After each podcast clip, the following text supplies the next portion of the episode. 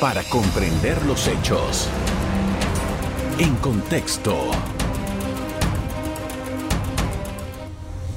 Muy buenas noches, sean todos bienvenidos y ahora para comprender las noticias las pondremos en contexto. La Comisión de Gobierno, Justicia y Asuntos Constitucionales de la Asamblea Nacional decidió enviar el proyecto de ley de extinción de dominio nuevamente a una subcomisión para modificaciones. Al respecto, el diputado Leandro Ávila dijo que el proyecto no tiene congruencia jurídica, ya que no define qué va a suceder con instituciones como la Fiscalía de Cuentas. Ahora, la nueva subcomisión estará integrada por los diputados Víctor Castillo, Emily García y Fátima Agrasal, quienes tendrán 10 días para rendir su informe. ¿Por qué ha demorado la aprobación de este proyecto? Nuestra invitada de hoy nos pone en contexto. Así es, hemos invitado esta noche a Olga de Ovaldía, que es directora ejecutiva de la Fundación eh, para el Desarrollo de la Libertad Ciudadana. Con ella vamos a conversar acerca de las impresiones que tiene la sociedad civil frente a esta legislación que está pendiente desde abril del 2021 en la Asamblea Nacional. Buenas noches. Buenas noches, Carlos. ¿Cómo estás? Muy bien, gracias por aceptar nuestra invitación. Eh, en primer lugar, estamos ahora nuevamente ante una subcomisión que va a tratar nuevamente este tema separado de la misma comisión de gobierno. ¿Qué evaluación hacemos en este momento sobre lo que hemos logrado hasta ahora o lo que no se ha logrado hasta ahora? Con el proyecto de ley de extinción de dominio, creo que lo más acertado no sería verlo como una herramienta aislada en la lucha anticorrupción.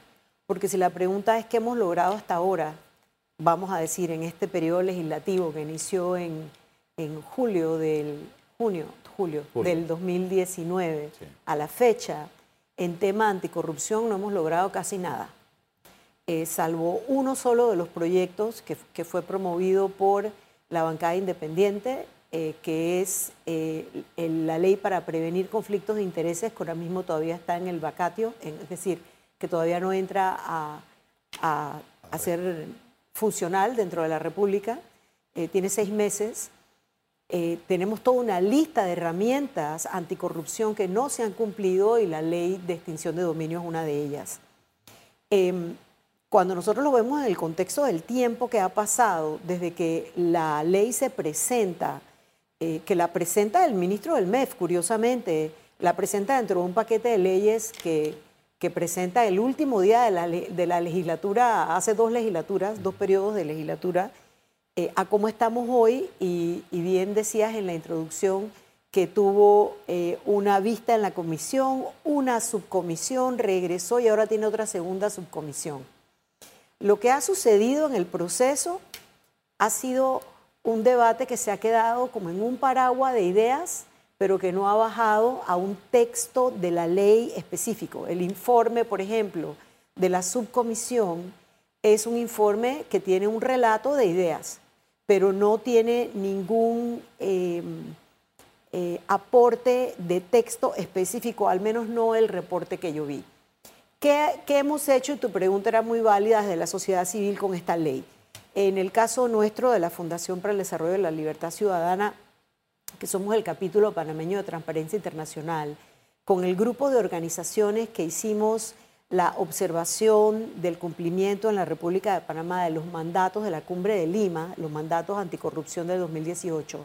Ahí hicimos, una, eh, hicimos talleres y examinamos el proyecto de ley y generamos toda una serie de documentos de derecho comparado, de las figuras que están incluidas, de lo que a nosotros nos parece correcto, lo que nos hace falta, en lo que consideramos que hace falta, lo tenemos publicado, por, por cierto, en el blog de la Fundación, que es libertadciudadana.org blog, eh, y ahí se puede entrar a ver todos estos documentos que deben enriquecer el debate y que nosotros enviamos por escrito, tanto a la comisión como a la subcomisión, y hoy casualmente firmé las notas para enviarlo a la nueva subcomisión, porque es una herramienta necesaria o que ha probado ser muy útil y necesaria en la lucha internacional contra el crimen organizado. Para verlo de una manera práctica, ¿qué es lo que principalmente se logra con una legislación de esta naturaleza? En los países donde está funcionando y con los aciertos y desaciertos y los aprendizajes que ha habido, se ha logrado cerrarle el grifo del oxígeno y el dinero a ciertos movimientos transnacionales de crimen organizado que se sirven precisamente de las estructuras lícitas para mover dinero ilícito que sirve para eh, mantener andando esquemas que no solamente son delitos transnacionales, sino que impactan los niveles de gobernanza en los países. Quien no entienda hoy día que el crimen organizado está entroncado en los procesos de corrupción local, que se pueden ir desde las esferas ejecutivas hasta los gobiernos locales, no está entendiendo qué está pasando en América Latina.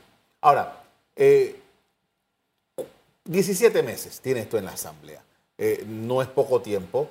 En la, Asamblea, ayer escuchaba diputados argumentar temas constitucionales con relación a esto. Sabemos que la Asamblea no siempre legisla constitucionalmente, ha habido inexegibilidades por parte del presidente y también demandas posteriores. Eh, ¿Cuál es el argumento de, todo lo que han dicho los diputados hasta el momento por el cual esto al final no termina, eh, ni eh, siquiera pasa el primer debate? Es una, es una situación bastante sui generis porque los mismos diputados que están dispuestos a saltarse las, las libertades fundamentales de los panameños. En otros temas, aquí se arropan en tres argumentos principales. El constitucional, con respecto a la propiedad privada, el debido proceso, eh, la presunción de inocencia, que así se llama, aunque tiene otro nombre. Eh, y en los tres argumentos, eh, realmente la constitución panameña no protege los bienes ilícitos de nadie. La constitución panameña habla de la protección de los bienes obtenidos de acuerdo a la ley. Es decir, ningún derecho normalmente es totalmente eh, irrestricto. Todos los derechos normalmente tienen alguna limitación. Y en el caso de la constitución panameña, queda absolutamente claro que la constitución protege los bienes obtenidos de acuerdo a la ley. Eso significa que todos los demás bienes amasados por vías fuera de la ley o ilícitos no están protegidos por el principio de propiedad privada de la, constitución. En cuanto al debido proceso, las leyes de extinción de dominio tienen, describen procesos que una vez se asimilan a la ley y se cumplen, va a haber un debido proceso, porque no es que todo lo que está en la parte de la ley que describe los procesos penales y civiles no pueda ser modificado. no sé si me explico. Y la otra parte es que estamos hablando, en el caso del proyecto de ley panameño, que es absolutamente perfectible. Nosotros, de hecho, en los documentos que te menciono, que están en nuestro blog y ojalá los eh, sirvan de aporte, inclusive a la ciudadanía que no entiende bien estos temas, em, queda claramente eh, eh, establecido que nosotros, de acuerdo a lo que hay en ese proyecto de ley presentado por el, por el Ministerio de Seguridad en su momento, hay cosas que hay que cambiar, que como están, no deben pasar. Pero habiendo dicho eso, em, es importante entender que no es que se le va a violar su principio de inocencia a nadie. Con esto vamos a hacer una primera pausa para comerciales de regreso. Vamos a seguir hablando sobre los elementos que están en esta legislación y las posibilidades que tiene el Estado panameño de resarcir algunas, al propio Estado. Ya regresamos. En contexto. Estamos de regreso con Olga de Ovaldía, la directora ejecutiva de la Fundación para el Desarrollo de la Libertad Ciudadana, el capítulo panameño de Transparencia Internacional, estamos analizando el proyecto de ley de extinción de dominio. Y ha dicho usted, se puede mejorar lo que existe. Eh, sin embargo, parece que los diputados todavía no han entrado, de acuerdo con la descripción que usted nos dio hace un rato, en el articulado mismo. Pareciera que ese es el trabajo de la subcomisión, de la, de la segunda subcomisión que han nombrado ayer. Pareciera que el trabajo de ellos va a ser ahora, efectivamente, trabajar directamente sobre el texto de la ley y el articulado y producir entonces un, nuevo proyecto de ley o un proyecto de ley modificado que pueda entonces pasar ese primer debate que todavía no ha pasado. ¿qué expectativas tenemos de lo que pueda salir de esa subcomisión? Mira, eh, mi, ah, mi, observación en, las, en los espacios que he participado, eh, que no han sido todos, pero he participado en varios de los espacios que han dado la comisión, la subcomisión anterior, eh, llevan, de hecho, los diputados que están en la comisión, llevan abogados que van con argumentos totalmente en contra de la ley. y los argumentos no necesariamente son argumentos eh, eh, técnicos específicos. Suelen, los que yo he escuchado son argumentos más tipo paraguas en el mundo de las ideas, más que en, que en la práctica específica de qué dice la ley. Hay cosas muy específicas que vale la pena mirar y entender que el proyecto actual tiene que adecuar a legislación panameña que ya existe. En, en el foro que eh, hubo un foro nacional que se hizo en mayo, eh, organizado por esa primera subcomisión, con invitados locales e invitados extranjeros. Y en ese, en ese foro, por ejemplo, la doctora Auremérita Guerra de Villalaz hizo... Em, especificó sobre figuras que ya existen en el derecho penal, entre ellos el comiso, la incautación, pero es que el proyecto de ley presentado, que es el que necesita ahora ser mejorado para poder tener, para poder que sirva como una herramienta en la lucha contra el crimen organizado y la corrupción, tiene actualmente una confusión entre la, entre la esfera del proceso penal y la esfera del proceso civil hay leyes, como ya tenemos en la esfera del proceso penal algunas figuras, hay leyes en otros países donde ya está funcionando efectivamente el proceso de extinción de dominio, es un proceso que va por la vía civil y que al final del mismo, si, la, si la persona a quien se le eh, extinguió el derecho sobre los, los bienes, de hecho, los bienes entran, en algunas legislaciones, los bienes entran en, una administración de los mismos por parte del Estado y después de una sentencia que se extingue la propiedad y pasan a ser parte del Estado o se devuelven. Em, así que hay toda una serie de circunstancias que se pueden dar que van a esa herramienta, pero yo creo que es importante entender que esa herramienta se tiene que compadecer o se tiene que insertar en otras herramientas que nos hacen falta en el país también en la lucha anticorrupción y que en este caso el presidente se comprometió personalmente al paquete de leyes de la lucha anticorrupción que no ha cumplido. Y, te digo algunas, por ejemplo, eh, la actualización de la normativa sobre declaración de bienes patrimoniales y que incluyan una, eh, una fiscalización efectiva, porque uno de los problemas que tenemos es la impunidad de hecho con el enriquecimiento ilícito. No, lo sabemos y no hay realmente cómo comprobarlo. El misterio más grande que hay es la declaración de bienes. Exactamente. Em, la protección de denunciantes. Nosotros no tenemos realmente una ley que permita la protección de denunciantes, especialmente aquellos que pudieran denunciar desde el espacio de los servidores públicos, pero también una de las, de las herramientas, de las prácticas usuales del crimen organizado es el secuestro de la voluntad del funcionario, la capacidad de realmente o de hacer su trabajo o denunciar cuando, em, cuando encuentra instancias eh, ilícitas. Eh, la revisión del Código Penal en lo relativo a todos los delitos contra la administración pública. Allí tenemos un tema, por ejemplo, Panamá se ha ido acatando todas las, em, digamos, los movimientos internacionales que hay para poder pelear contra el crimen organizado y el narcotráfico. Panamá se ha ido adecuando y modernizando el, tipo penal en los delitos penales. Entonces hoy día, cuando uno ve el Código Penal, hay la diferencia que hay entre la normativa que regula el narcotráfico y ciertos delitos y la normativa que regula la, corrupción en la administración pública es abismal. Pero estamos hablando de que precisamente estos individuos y estos esquemas están entroncados y penetran la administración pública. Ahora, usted me está mencionando algunos de los temas que están pendientes. Pendientísimos. Pero ahora, con relación a la extinción de dominio, me pongo a pensar, la fecha que es hoy, la Asamblea está culminando ya este periodo regular. Si dice que esta comisión tiene 10 días hábiles, o sea que estamos hablando de la, tercera semana de octubre y ellos cierran el 30 de octubre. O sea, realmente no hay muchas posibilidades de que se discuta eso y la Asamblea va a cambiar.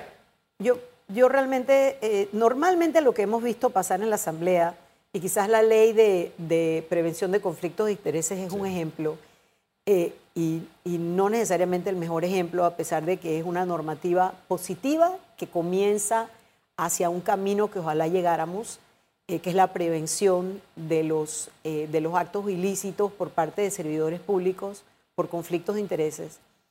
Em, cuando hay voluntad política de por medio, los proyectos pueden salir en 24 horas. Así que si uno compara cuando hay una voluntad política a cuando no la hay, más esta resistencia que ha tenido esta herramienta, yo creo que es bien importante entrar a pensar por qué hay tanta resistencia. Y la resistencia tiene que venir por el listado de los delitos a los cuales le cabría entonces la, jurisdicción de extinción de dominio. ¿Está la corrupción de funcionarios públicos? Está, pero es, eh, la corrupción como tal está, pero ese es uno de los temas que quizás es de los más álgidos dentro de ese proyecto de ley. ¿Por qué?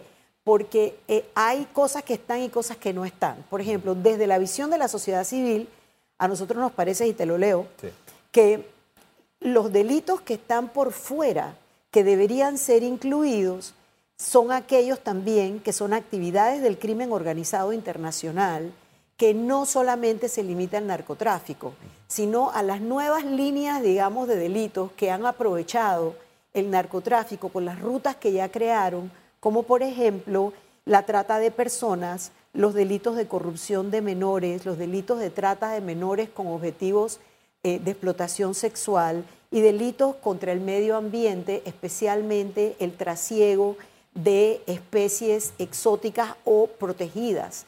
Esos son tres delitos adicionales que, el narcotráfico está haciendo hoy día. Eh, toda la tragedia que tenemos nosotros en Panamá, en Darién, de la cual en las, en las urbes estamos como ausentes o no queremos ver de esa tragedia humana que está pasando, tiene un trasfondo de trasiego de personas por el crimen organizado. Todos estos son delitos que deberían estar dentro de la del dominio de extinción de dominio y no están. Yo creo que efectivamente das en el clavo con la idea si la corrupción, el enriquecimiento ilícito de funcionarios es uno de los temas a los que más le temen. Con esto vamos a hacer otra pausa para comerciales. A regreso seguimos hablando sobre este proyecto de ley que está pendiente de discusión en la Asamblea Nacional. Ya regresamos. En contexto. Estamos de regreso, estamos hablando del proyecto de ley de extinción de dominio. Estamos con Olga de Ovaldía de la Fundación para el Desarrollo de la Libertad Ciudadana, el capítulo panameño de Transparencia Internacional, y estamos haciendo la evaluación de este, eh, por supuesto que ustedes están a favor de que se discute. Y que, se, y que además se incluyan algunos tipos penales adicionales, por darte un ejemplo, el soborno. El soborno, porque, porque esa es una forma de obtener recursos no apegados a la ley. Y nosotros ya tenemos en nuestro Código Penal una serie de delitos descritos eh, que son las de corrupción de funcionario público y contra la administración pública, que ojalá estuvieran incluidos. Eh, sé que al decir esto, em, quizás estoy creando más, más miedo entre aquellos que le tienen miedo a la ley. Y la gran pregunta es ¿por qué? ¿Para qué nos va a servir? Yo creo que aquí hay que regresar entonces a entender que nuevamente el tema de que la lucha contra el crimen organizado hoy día es una lucha internacional, porque el crimen organizado internacional se sirve de todas estas estructuras lícitas para tratar de hacer ver un dinero ilícito que parezca lícito. Entonces, eh, si nosotros no logramos como país insertarnos en esa lucha, ¿Qué estamos haciendo? Además, el propio país, en la recuperación de lo que a Panamá se le debe devolver, tenemos varios casos gigantescos ahora mismo. Tenemos em, el caso en Suiza, donde se ha eh, llegado a la conclusión o, eh, se dijo que hay 82 millones de dólares que se entiende que son producto de sobreprecios y sobornos en el metro. Tenemos el tema del dinero incautado a los hermanos Martinelli en Nueva York. Y hoy tenemos la noticia de que Andorra, que salió publicada esta mañana, de que Andorra ha congelado cuentas que están relacionadas a pagos de sobornos de Odebrecht, tanto en, tanto en los casos de Perú que involucran a Alan García, al expresidente Alan García, y al presidente Martinelli. Y esos son algunos que nada más sabemos. La realidad es que en Panamá tenemos un récord pobre de recuperación de eh, los dineros mal habidos. Ahora, lo que decía, por ejemplo, en la noticia que presentamos al principio, el, presidente de la comisión, que es el presidente de la comisión, eh, eh, que planteaba que habría que ver entonces también cómo quedaba la jurisdicción de cuentas en todo esto. ¿Tiene que ver? Eh, bueno, eh, sí, creo que es importante. De hecho, en, el, en la entrada de blog que te estoy mencionando, tenemos, hicimos un cuadro comparativo em, con la ayuda de la licenciada María Soledad Porcel, eh, que, que, es una persona que conoce mucho de estos temas, ha sido abogada en defensa de los derechos ambientalistas por mucho tiempo. Hemos hecho un cuadro comparativo de las responsabilidades en la administración de bienes, eh, tanto de, eh, de las entidades del Estado que están involucradas actualmente. Ese es uno de los temas que la ley necesita mejorar. Igual necesita mejorar eh, el rol de los fiscales, la descripción del rol de los fiscales. Necesita también mejorar, porque el proyecto de ley como está propone una jurisdicción de extinción de dominio, con jueces, tribunales, entonces tiene que de alguna manera poder, eh, eh, poder articular cuál va a ser el trabajo del Ministerio Público, cuál va a ser el trabajo del órgano judicial, cuál va a ser el rol em, efectivamente de la Fiscalía de Cuentas, quién va a administrar esos bienes después, cómo se tutelan y luego cómo se usan. En otras jurisdicciones cercanas, como Guatemala, por ejemplo, existe al mismo tiempo que se creó la, la jurisdicción de extinción de dominio, se tuvo que crear eh, una administración de esos bienes, que entonces da cuenta de los bienes y da cuenta de cómo va a ser su utilización, cómo va a ser su regreso y también un tema que en otras legislaciones más adelantadas que las nuestras lleva un tema de indemnización a las víctimas. Aquí eh, hemos tenido casos ya en Panamá de personas que han sido sentenciadas por un tribunal por enriquecimiento injustificado. Lo hay. Pero estas personas siguen viviendo en el mismo lugar, siguen teniendo los, bienes que tienen. Y que si hay una sentencia, bueno, que, a lo mejor está sometida a los recursos estos, apelaciones y tal.